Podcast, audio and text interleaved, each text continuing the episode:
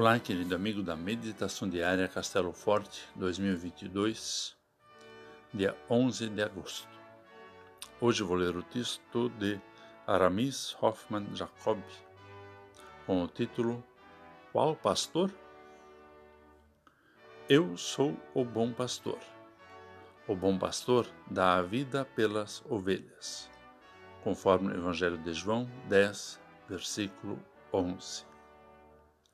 Certa vez, um professor debatia sobre os diferentes tipos de pastor de ovelhas que conheceu e como esses podiam ser identificados na forma como líderes agiam em suas igrejas.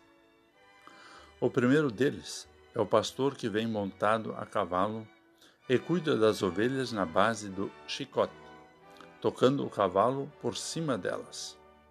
São os pastores e líderes que se impõem pela lei e pela força, onde o amor quase não se vê.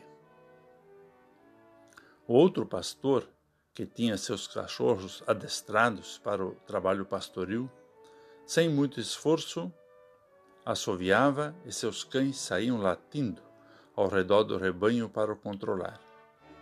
São aqueles líderes que agem por meio de pessoas que os bajulam e obedecem, e assim não ficam indispostos com os demais.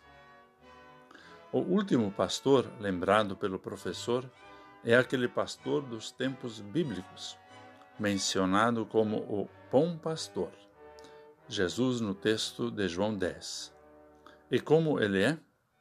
é o pastor que tem cheiro de ovelha, que sempre está disposto a acolhê-la em seus braços, que ela própria reconhece como o seu pastor e por isso confia. Mas que vai além. Ele enfrenta os perigos dispostos a dar a vida por ela. É por isso que Jesus Cristo, nosso Deus, é o bom pastor. Ele se tornou humano como nós conhecendo bem o cheiro de gente, e deu a sua vida pelas nossas. Esse é o verdadeiro amor que cuida dos seus ao extremo. Esse é o critério para avaliarmos os pastores que cuidam do povo de Deus. Que Deus sempre nos conceda bons pastores que zelam com amor pelo rebanho de Cristo.